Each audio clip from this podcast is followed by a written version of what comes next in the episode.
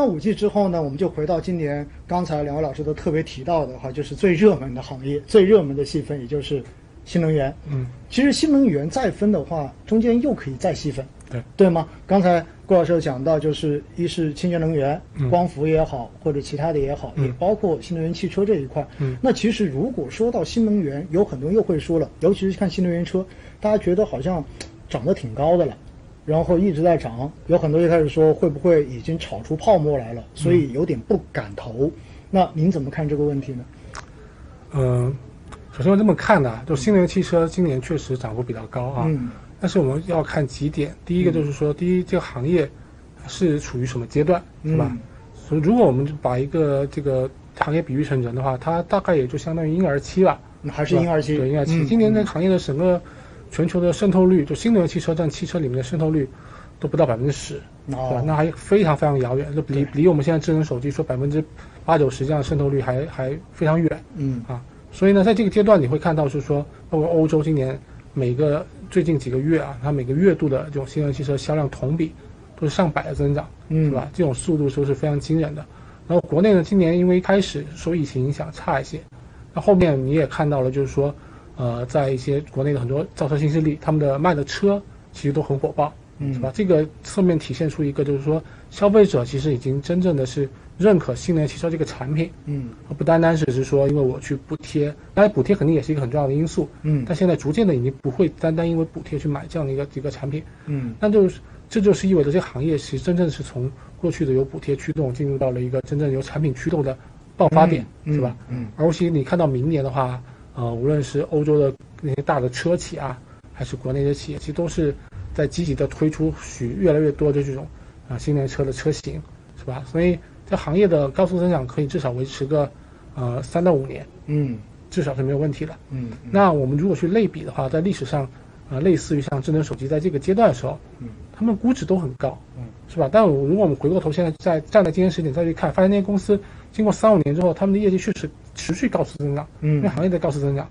那后来他们就也把这个估值消化了，而且股价还不断创了新高，嗯所以我觉得建议大家就是说看到这个行业还是从一个，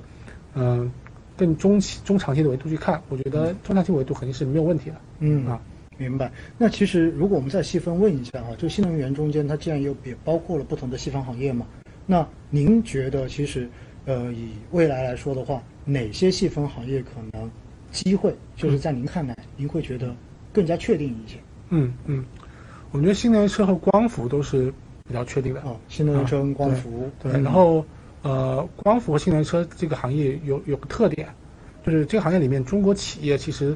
在这个行业里面地位特别高。嗯，对对对，就是里面全球的龙头基本都是中国企业啊，不论是啊、呃电池领域的龙头，嗯包括光伏里面的那个呃硅片的龙头，都是中国企业。中国企业，你看我我们当时做过一表，就是嗯几乎在每个细分的子板块，那个里面份额最大的，就中国企业都基本上占超过百分之五十份额。哦，啊，所以就说，呃，我觉得大部分行业其实都是有机会的，只是嗯说阶他们要区分有个节奏的问题。比如说，今年可能这个行业子行业可能它阶段性供需更紧张一点，它涨得就会更多一点，是吧？嗯明年那个板块可能，哎，轮到这个行业可能就是里面竞争趋于缓和，然后就是竞争轨迹改善了，啊，大家产品价格开始上涨了，可能这个行业表现会好一点。嗯我觉得这个可能是一个比较细分的节奏的问题。嗯那大的方向就是，我觉得新能源车和光伏两个大方向应都是该没都问题是 OK 的，嗯对嗯对吧？OK。那其实这里又说到，就是对于明年的一个看法，因为我们现在是到了十二月底了嘛，对不对？那前一阵子确实就中央经济工作会议的表态，说明年的宏观政策也好，货币政策也好，都不会急转弯。嗯那其实往年呢，都有一种说法，就说一般一季度的流动性相对而言在全年都是最好的。嗯那在这种情况之下呢，一般所谓的春季躁动，那有一些说法就是说，成长股相对而言表现会要更好一些。嗯而科技其实更多的大家都认为这都是高成长的，是吧？属于成长领域的。嗯那其实对于这种说法，不知道两位老师有什么看法？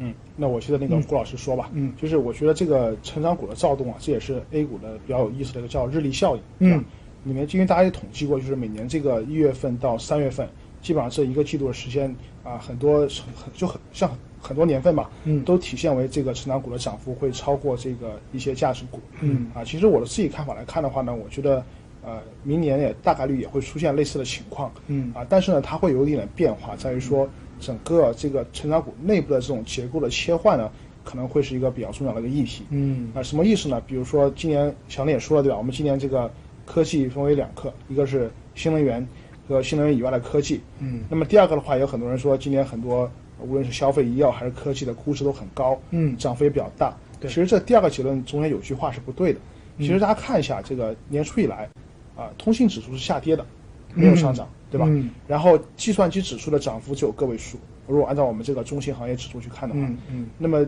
半导体的话呢，可能稍微多一点，大概在三十多。其实涨幅都是比消费和医药是要是要低不少的。嗯那么里面很多个股的话，其实也跌了很长时间。那所以来看的话呢，有可能明年春季躁动呢，就是这些之前您刚问的啊，就是这些跌的比较多的，像五 G 对吧？它明年可能就会有一波这种修复的一个机会。嗯那相反的话呢，今年也有一些涨幅比较高的一些子板块，可能在明年呢，它一季度啊，它可能涨幅就不会那么大。所以这种市场内部的轮动的话呢，我们觉得会是明年一季度的春季躁动的一个一个比较重要的特征。它不是一个全面的一个这嗯明白嗯种所谓的全面开花，而是一个结构性的偏内部的一个看基本面的一个驱动的一个方式来展示、来演绎这波行情。明白，也就是说，并不是说你所有的成长你都涨，对不对？嗯而是真正的就是在今年，相对而言你本身已经跌下去的。确实，刚才呃，陈老师一讲到这个通信，我也想到这个周末我在做那个估值表的时候，我发现通信今年全年是负的 百分之多少，对不对？对对确实哈、就是并不是大家所想象的，觉得好像科技已经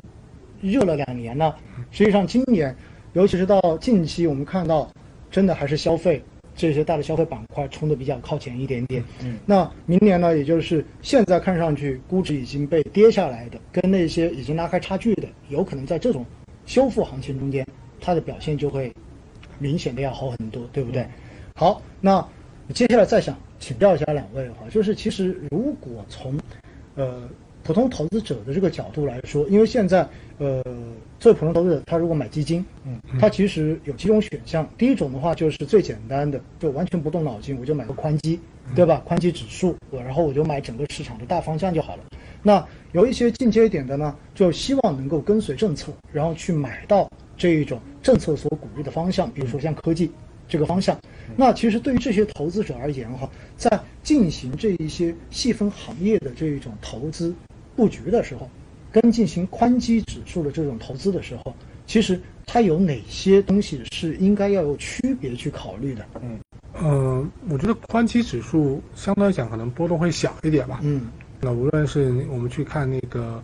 呃沪深三百，还是去看创业板指，嗯那细分领域的指数呢，其实有个特点啊，因为这个行业的周期肯定是觉得波动会更大一点，嗯，它没有不同行业之间的对冲，对，所以它肯定就是说起伏会大一些，就涨的时候肯定会涨得比较猛，那跌的时候也会跌其实的说白了就是风险更大，呃对风险对会吧更大一些嗯。对，如果说我觉得投资者自己本身对这个行业本身很很了解，嗯啊，那他确实是可以去投一些具体的行业指数，比如说他是自己本来就知道这个行业目前处在一个哪个景气阶段，是吧？嗯那你去买这种行业指数，我觉得完全没有问题。然后，但是就说如果呃从一个更小白一点投资者角度讲，我觉得你就去投定投更宽基一点的指数肯定是更好一点。嗯对吧？嗯你个人如果说更看好的是呃传统一点，更更偏好低估值的，那你就投沪深三百吧。嗯，如果你对更偏好成长，你就投创业板吧。嗯是吧？其实我觉得这个东西就是主要看你个人偏好，但嗯是宽基肯定总体波动会低一些。对，可能它就更适合什么都不懂的小白，对不对对？对你就反正参与到市场中间来，是不要是错过整个全市场的整体机会就行了，是对不对是呃？OK，那肖老师有什么补充吗？关于这个问题哎我？我对我就那个小林说的，我觉得有点说的很好，就是这个波动的问题。嗯因为很多时候我们也发现，呃，就是比如说我们主动型的基金的一些持有人，嗯他们每天的一些申赎的数据我们都能看到嘛，嗯对吧？确实有很多这个持有人他并不是赚钱的方式出来的，嗯他可能是止损止出来的，嗯但可能这个基金赎回之后又涨了很多，所以其其实我倾向于认为说，这个确实波动率比较低的基金呢，对这些门槛比较低的投资者是更更友好的一种保护。嗯，对对。那如果说我们对自己的一些这种心理的承受能力或者亏损的承受幅度不是那么高的话，我觉得买宽基是更好的选择，比如创业板或者是主板那些指数，嗯对吧？这个的话有助于避免我们在某些时候，因为某些特别的这种事件的冲击啊，比如说我们没有赚钱的时候，我们就把它赎，我们就把它赎回，其实是一种时间跟资金成本的一个一个两方面的损失吧。嗯，说白了，也就是大家也许买了一个好的基金，但是你拿不住，对吧？所以他们有时候开玩笑，真的投资买股票或者买基金要赚钱，就是直接忘 记了，这样子的话，有时候才能真正赚到钱。所以呢，就针对大家来讲的话，其实要投专业行业的这些基金哈，也就意味着其实你本身对于这个行业，你多少还是要有所了解，至少你要对它的前景你是有预期、有期待的。这样子的话，在这种波动出现的时候，你才能够拿得住。如果大家自问一下，你不具备这种心态，你不具备这种了解，那么也许选波动更小的一些主板的这种宽基，也许就反而更适合一些，对不对？